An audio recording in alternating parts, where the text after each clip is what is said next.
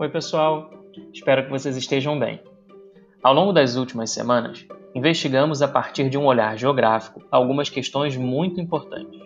Aqui seguiremos fazendo o mesmo. Dessa vez, é provável que nossa pergunta não faça parte do cotidiano da sua casa, e ela certamente não está em evidência na mídia nos últimos tempos, como foi o caso das nossas provocações anteriores. Mas, igualmente, respondê-la nos permitirá passear por diferentes temáticas da geografia, importantes para pensar nosso espaço e a nossa sociedade. Por que grande parte da população brasileira está concentrada ao longo da faixa litorânea? Você já percebeu isso? Vamos descobrir juntos?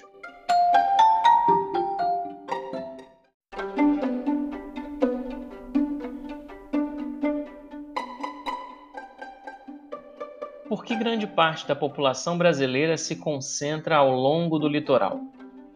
Não sabemos se você já reparou, mas já viu que a maioria das capitais dos estados brasileiros se encontra no litoral?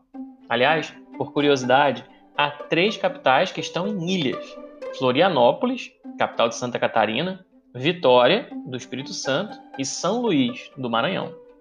E grande parte da população brasileira vive em cidades litorâneas, ou ao menos relativamente próximas ao litoral. Para sermos mais exatos, de acordo com o IBGE, o Instituto Brasileiro de Geografia e Estatística, 26,6% da população brasileira mora atualmente em municípios da zona costeira. Recentemente, o Nexo, um jornal online, publicou uma matéria com mapas e gráficos bem interessantes sobre a população brasileira. Um dos que mais chamou a atenção mostra exatamente a concentração populacional na fachada litorânea. Um mapa mostra um conjunto de municípios bem próximos à costa e um outro, com uma outra cor, mostra um conjunto muito mais amplo de municípios pegando quase metade do território brasileiro.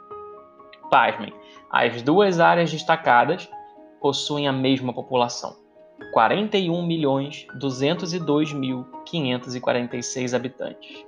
Como podemos ver, esse Brasilzão enorme e continental tem a população equivalente a outra porção do Brasil litorâneo, estreita e ao longo da costa.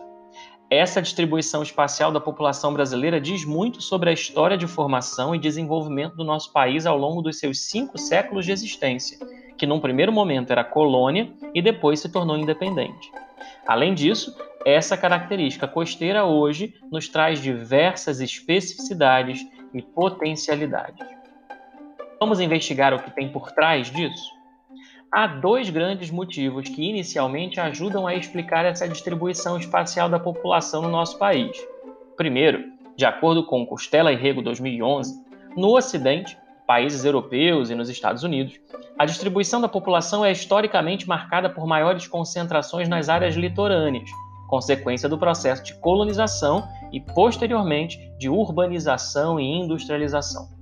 Já nos países orientais, lá na Ásia, tal como Índia e China, que têm populações enormes, inclusive, a concentração populacional se deu historicamente nas margens dos grandes rios, que, por sua vez, apresentam solos férteis, favorecendo as atividades agrícolas, tal como as plantações de arroz, a risicultura, fundamentais nessas regiões e que fornecem alimentos para quantidades enormes de pessoas. Aliás, vamos falar brevemente aqui sobre os rios e as suas relações com os solos férteis. As águas que correm no leito de um rio têm a capacidade de transportar e depositar sedimentos resultantes do processo de intemperismo das rochas ao longo do seu curso, sobretudo no baixo curso, ou seja, nas áreas mais planas, perto da foz. Como a vazão dos rios varia ao longo do ano, dependendo do regime de chuvas ou do derretimento do gelo, suas margens são inundadas nas cheias e os materiais sedimentares lá ficam depositados, formando a chamada planície de inundação. Além disso, de modo natural, os rios não possuem margens fixas, estáticas, pois elas tendem a se deslocar, a serpentear no baixo curso ao longo do tempo, dependendo da força das águas e dos processos de erosão e sedimentação fluvial. Anota aí, as curvas que os rios fazem se chamam meandros. Aluvião é o nome dos sedimentos de areias, cascalhos e lama formados pelos sistemas fluviais nos leitos e margens dos rios. Fluvial diz respeito aos rios, pluvial diz respeito às chuvas. Não confunda. Na verdade, se a gente for reparar, na história da humanidade, várias civilizações surgiram nas proximidades de vales férteis, tanto que os historiadores chamam essas civilizações de civilizações hidráulicas ou dos grandes rios.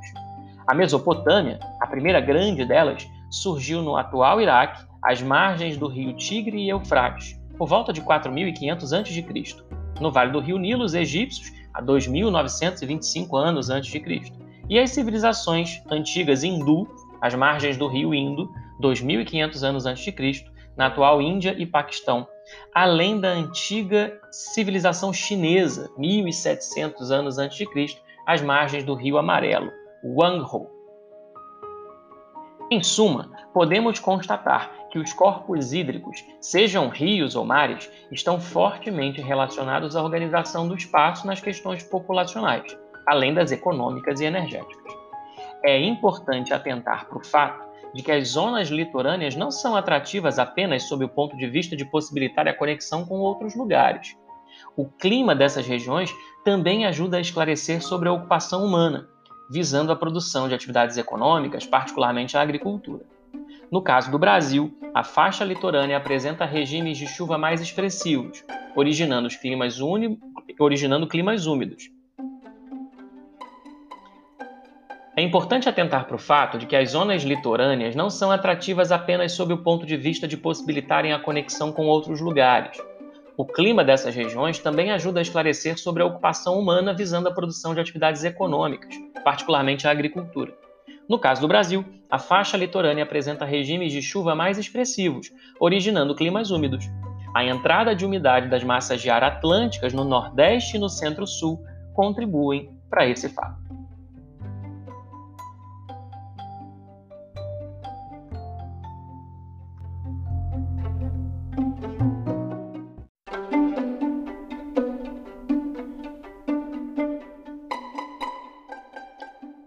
Retomando nosso argumento central em relação à concentração da população brasileira no litoral, o segundo motivo tem a ver com o processo de ocupação da colônia Brasil e o desenvolvimento das atividades econômicas no território brasileiro desde então.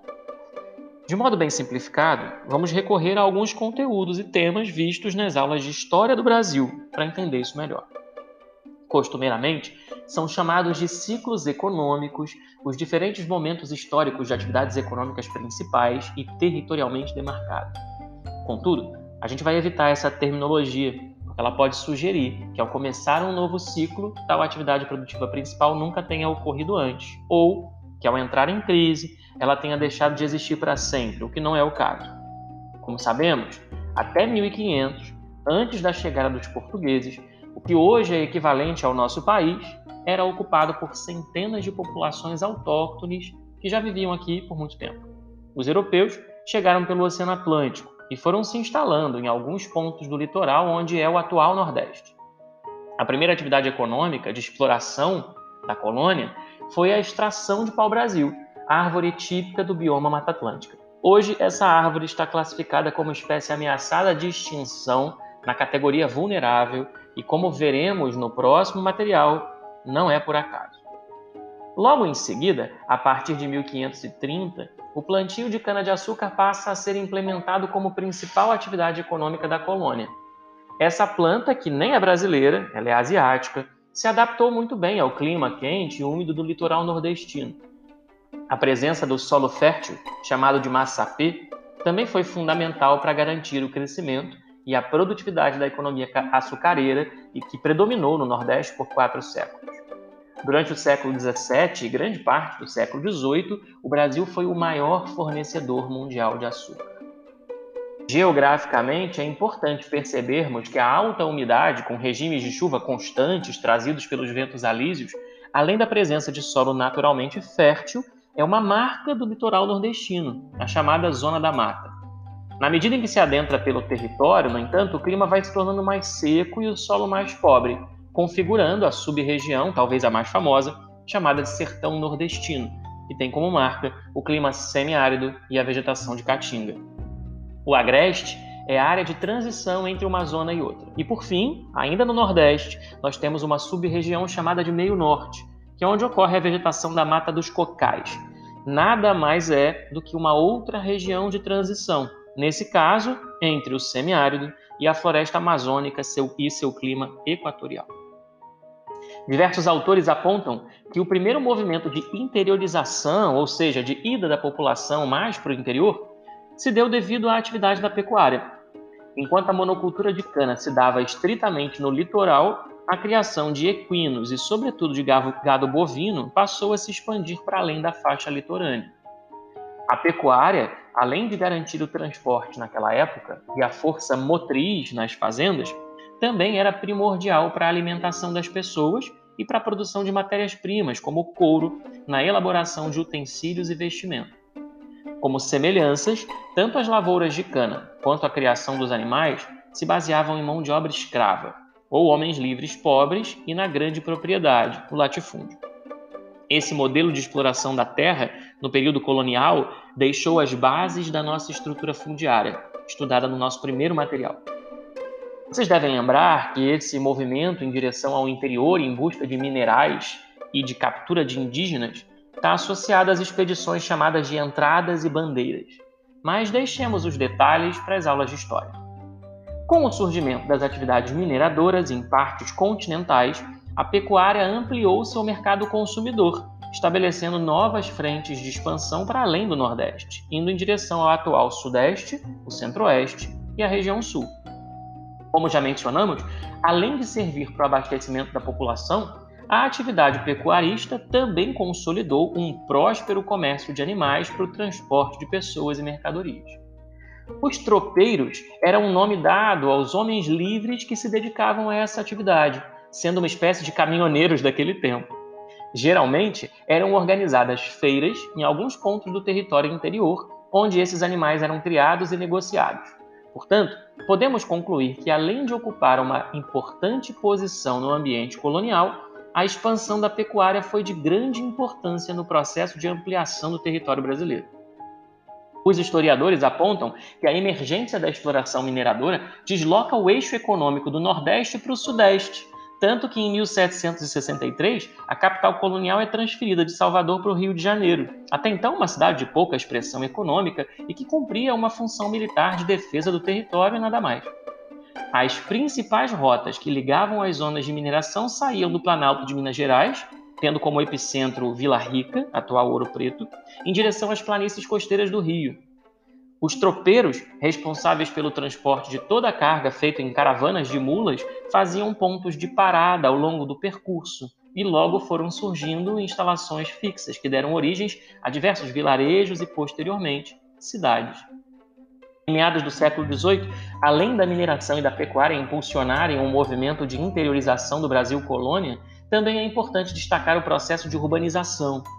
Diferentemente do Brasil dos engenhos da cana-de-açúcar no Nordeste, a atividade mineira provocou o primeiro expressivo crescimento de centros urbanos. É claro que a gente está falando de um processo de urbanização pré-capitalista e industrial, bem diferente da intensidade das características gerais das cidades do século XX. A produção da cana-de-açúcar se dava basicamente dentro das fazendas, não havendo etapas extra-engenho. As propriedades se dedicavam à monocultura, mas também havia o cultivo de outros alimentos. Logo, entende-se que as fazendas, em muitos aspectos, eram autossuficientes. Além disso, os engenhos de produção se localizavam perto dos portos, tudo em zona litorânea. Dessa forma, as vilas e as cidades decorrentes da lógica da cana tinham pouca expressão, já que o urbano, fora das fazendas, cumpria um papel secundário, já na mineração ocorria em áreas continentais, passando a haver maior interligação entre as áreas bem distantes. Como mencionamos, ao longo dos trajetos surgiram pontos de parada para a alimentação das tropas e criação de mulas, que logo se transformaram em aldeias e vilarejos. Outro aspecto diferente reside no fato da mineração exigir uma série de atividades que não ocorriam nas minas em si. Toda a mercadoria necessária ao consumo era de fora, de modo que, junto com o estabelecimento dos mineiros, vinham junto também diversos artesãos e comerciantes. Como os metais preciosos e diamantes precisavam ser taxados pela corte, havia muito contrabando e sonegação, e assim existiam nos núcleos urbanos casas de controle e fiscalização. Dessa maneira, a existência de mais vilas ou cidades ao longo do caminho favorecia o controle do território e daquilo que escoava para os portos do litoral a atividade mineradora deixou um legado importante, historicamente falando, para os tempos atuais. Diamantina, Ouro Preto, Paraty são exemplos de atuais cidades turísticas com centros históricos bem preservados e que abrigam notória riqueza cultural e arquitetônica. As duas cidades mineiras possuem exemplos genuínos do barroco brasileiro e foram consideradas patrimônio mundial pela Unesco. E a cidade fluminense, desde 1958, tem o seu conjunto arquitetônico e paisagístico tombado pelo IFAM, o órgão federal brasileiro de patrimônio histórico e artístico. Além dessas três cidades, que hoje têm turismo como atividade econômica fundamental, as antigas estradas reais, caminhos oficializados pela coroa portuguesa em meados do século XVIII para o trânsito de ouro e diamantes, deram origem à maior rota turística do Brasil. São mais de 1.630 quilômetros de extensão, passando por Minas, Rio e São Paulo. Os trajetos atravessam áreas urbanas e rurais, diversas cidades e vilarejos. Em 1999, foi criado o Instituto Estrada Real, que organiza, fomenta e gerencia a atividade turística das rotas. Confere o site deles, é bem bacana. Busca aí no Google que é fácil de achar.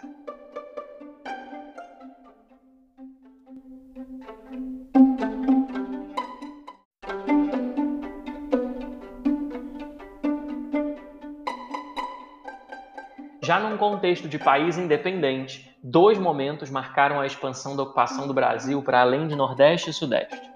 No final do século XIX, inicia-se a extração e comercialização do látex da seringueira, árvore típica da Amazônia.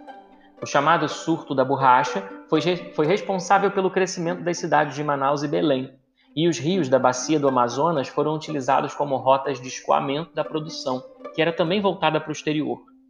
Precisamos lembrar que, naquele momento, países europeus e os Estados Unidos estavam em pleno crescimento econômico devido ao advento da Revolução Industrial, que demandava muito essa nova matéria-prima.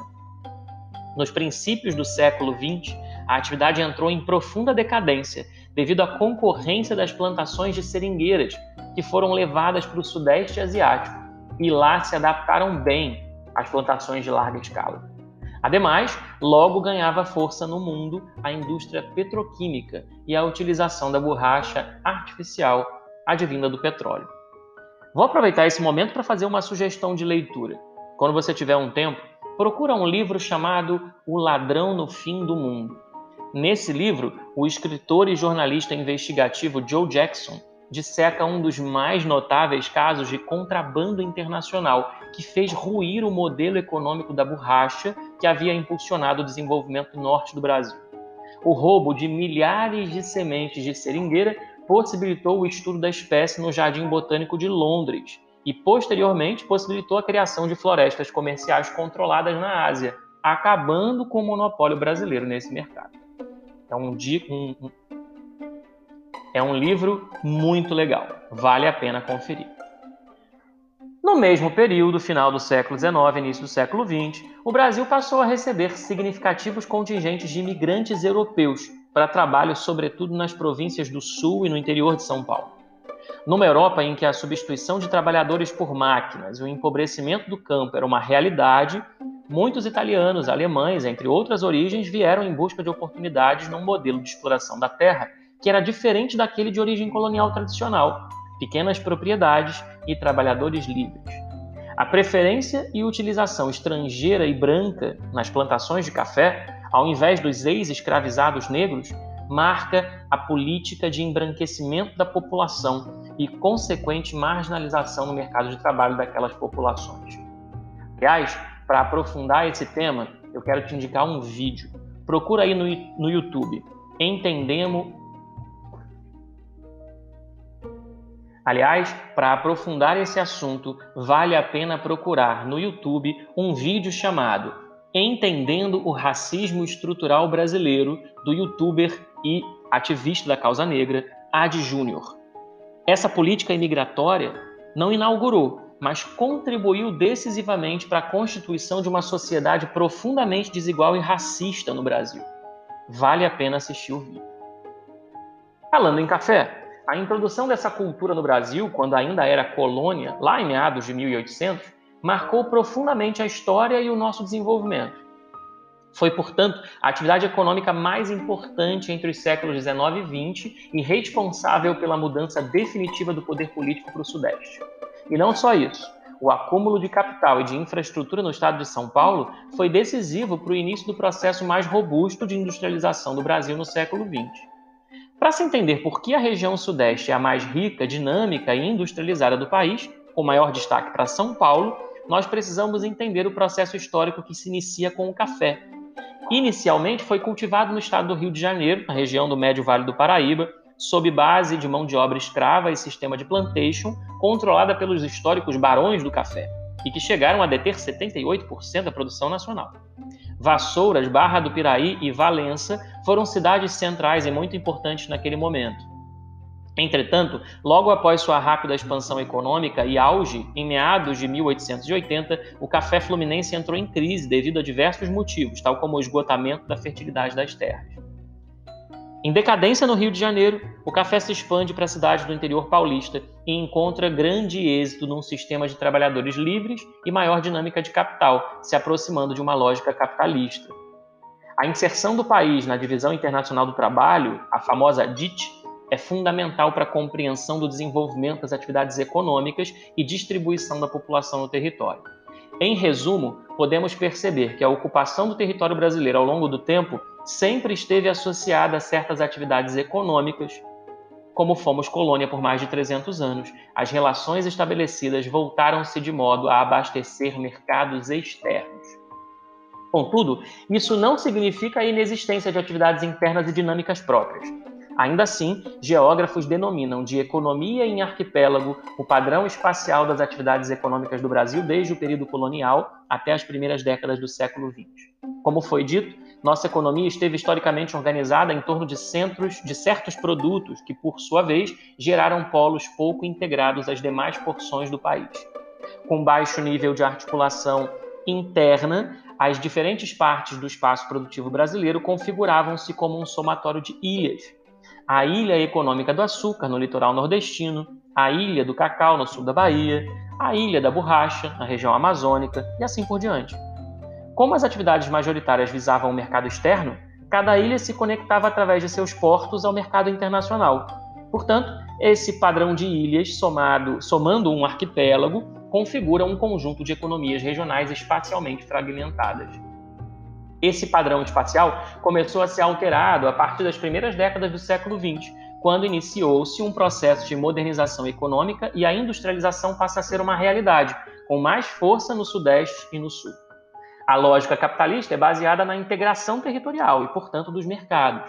Países europeus e os Estados Unidos, ao longo das revoluções industriais, edificaram eficientes sistemas de transporte via ferrovias, interligando todo o território. Em 1869, os Estados Unidos completaram a primeira linha ferroviária transcontinental, ligando a costa atlântica à costa pacífica, cruzando todo o seu gigantesco território. Ainda que esse país se insira nos mercados de exportação desde o seu período colonial, a integração do mercado interno e o fortalecimento de dinâmicas econômicas entre as mais diferentes partes do país fizeram toda a diferença no seu crescimento e consolidação como potência mundial.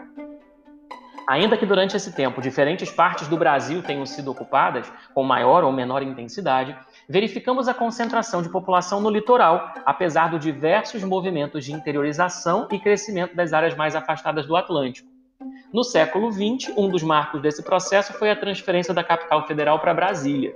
Ela foi efetivada só em 1960, mas desde o Império e em constituições anteriores já havia menção à necessidade do país se voltar mais para o continente. Hoje, a região centro-oeste se urbaniza sobre o vetor da expansão agrícola iniciada nos anos 1960 e 70.